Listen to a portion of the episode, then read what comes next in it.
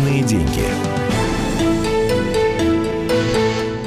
Здравствуйте, мы продолжаем программу «Личные деньги». И у нас э, в студии уже появился еще один специалист, редактор отдела экономики «Комсомольской правды» Владимир Перекрест сегодня на студии. Владимир, здравствуйте. Здравствуйте. Я Екатерина Шевцова. У нас есть несколько тем для того, чтобы обсудить их с вами. Номер телефона вы помните, 8 800 200 ровно 9702.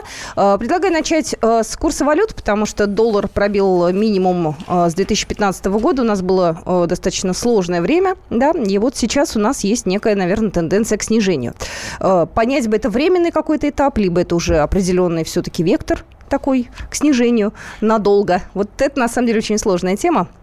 Владимир, думаю, прокомментируйте. Э, да, э, я думаю, что это достаточно длительный вектор. И когда доллар начал снижаться где-то год назад, в общем-то, я, например, на 64 продал достаточно немалую часть своих долларовых накоплений, но полностью избавиться от доллара не решился и кое-что вот э, продолжаю держать в этой валюте. Э, понимаю, что несу убытки, но все-таки э, боязно избавляться. Скажем, я бы посоветовал избавиться, но сам этого не делаю.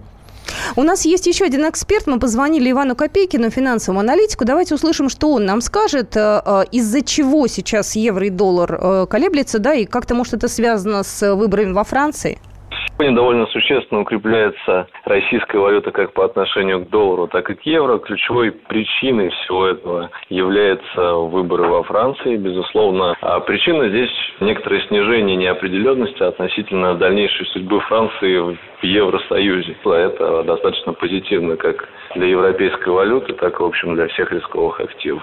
Вот при этом, на мой взгляд, дальнейшая реакция рынков будет довольно-таки нейтральной, то есть э, весь позитив, который мог бы быть в случае да, вот победа проевропейского кандидата, он, в общем-то, уже состоялся, поэтому по итогу второго тура, в общем-то, ожидать дальнейшей сильной реакции, на мой взгляд, не стоит. То есть выборы пройдут во Франции, да, и все может поменяться. У нас только что Иван Копейкин был финансовый аналитик, нет? Думаю, да. Думаю, да. Вот наблюдается э, тренд к снижению э, евро и э, доллара по отношению к рублю, и параллельный тренд наблюдается снижение э, соотношения пары доллар-евро, точнее евро к доллару, если она еще в воззримом прошлом, где-то годика полтора назад была 1,25, сейчас едва ли дотягивает до 1,1. Ну, может быть, на этом их соотношение и остановится.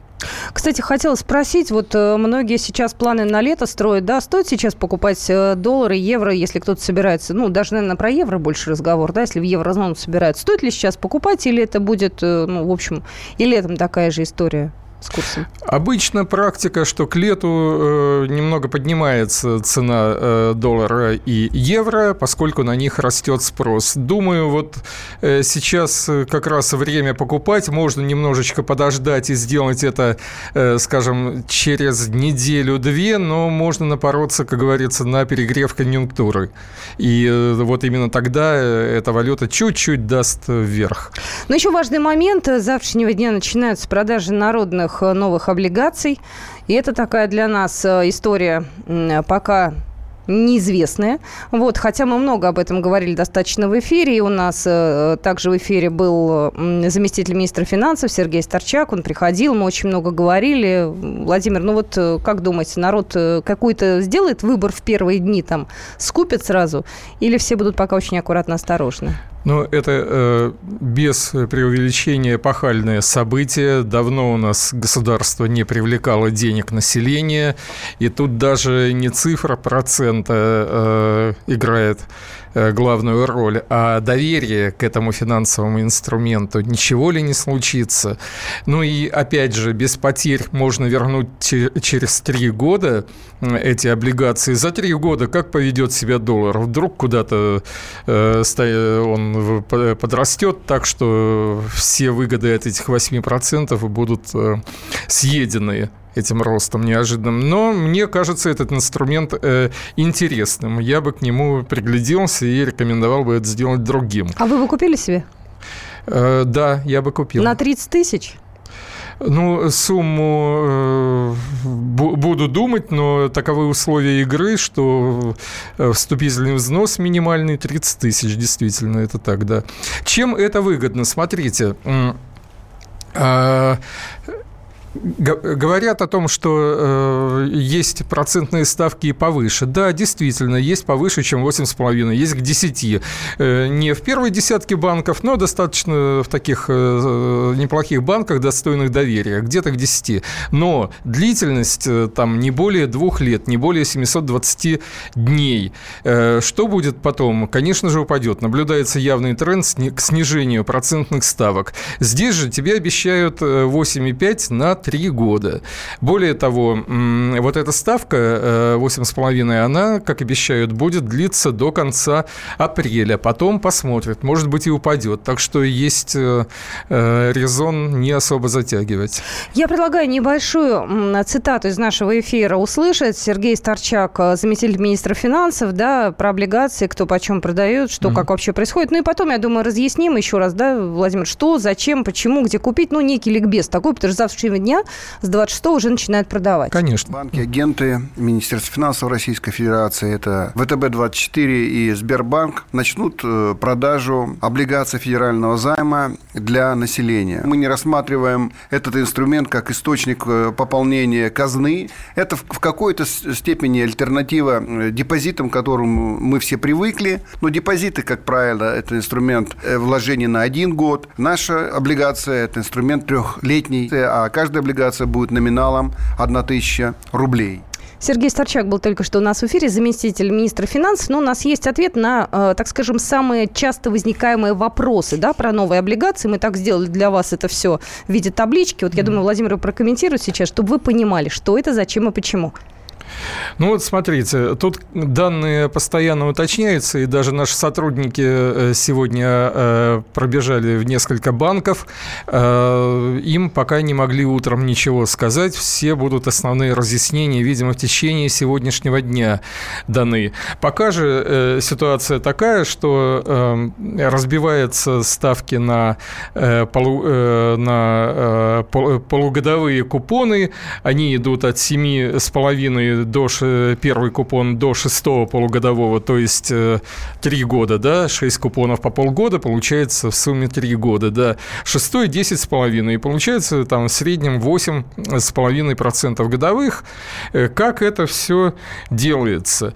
Э, немного не так, как мы привыкли, пришел, положил деньги на вклад, и тебе начисляются дивиденды. Нужно открыть некий брокерский счет. Как мне объяснил мой персональный персональный менеджер. Это делается для того, чтобы э, э, человек мог выходить на биржу, поскольку формально, ну не формально, а по сути э, приобретаются ценные бумаги. Это не просто вклад, а ценные бумаги приобретаются именно на бирже. Ну, для потребителей, я думаю, это будет обычная формальность, которую манипуляции уже объяснят менеджеры Сбербанка и ВТБ.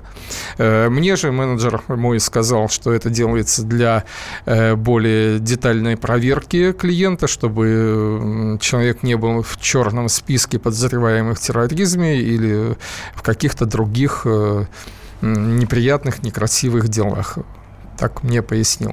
Ну, я думаю, что все сотрудники банка уже э, подготовлены, готовы дать любую информацию на интересующий вопрос, даже если вы не собираетесь, может быть, сейчас покупать 26 а, начинают продавать. Можете прийти 27 28 апреля, да, и в мае.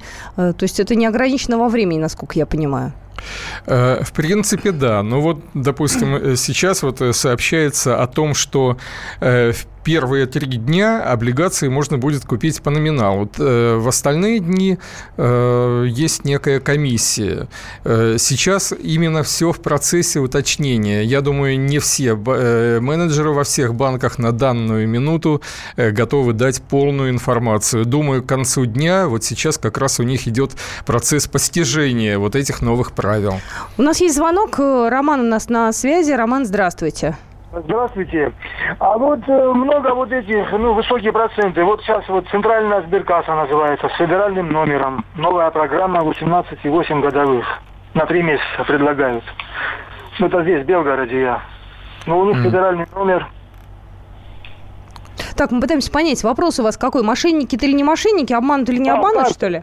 Да, да, как, ну, чтобы не это, ну, не обмануть. Так, давайте, знаете, Владимир, я вот пытаюсь сейчас понять, вот у Романа может вопрос возникнуть относительно чистоты и честности той или иной финансовой организации. Вообще, где посмотреть, где получить информацию, ну, какую-то стороннюю, да, потому что привлекают, не знаю, какими-то там совершенно сумасшедшими процентами, люди готовы пойти, где люди могут проверить э, честность и чистоту кредитных и финансовых организаций? 18% э, это достаточно высокий процент. Банки столько не дают. Это, видимо, некая финансовая группа. Как это называется? Микрокредитная организация. Да, микрокредитные организации э, уже, в общем но для микрокредитной организации это маловато. А хотя нет, на вкладе 18% может быть, да, где-то вот они от 18 до 30 обещают своим вкладчикам. Я не советую. Прежде всего, это должен быть банк, банк с лицензией, и банк должен э, быть э, участником программы страхования вкладов. Все эти документы можно проверить именно в банке и либо через агентство страхования вкладов. То есть в эту историю с такими большими процентами лучше не ввязываться? Я, я бы не рисковал, если это не свой бизнес, где вы уже просчитали, что где купите, что-то там добавите и продадите в каком магазине. 18% для бизнеса – это э, еще ничего, а для э, таких э, паразитических денег, вот для ленивых денег это многовато. Тут интересуется, сколько стоит открытие ведения брокерского счета? Это, видимо, в тему э, покупки вот этих народных облигаций. Вы же начали с того, что брокерский да. счет нужно будет открыть, да? Э, ну, э, такой, такой информации пока о стоимости нет. Вот, видимо, это все будет автоматически, и какую-то комиссию будут брать уже при внесении денег.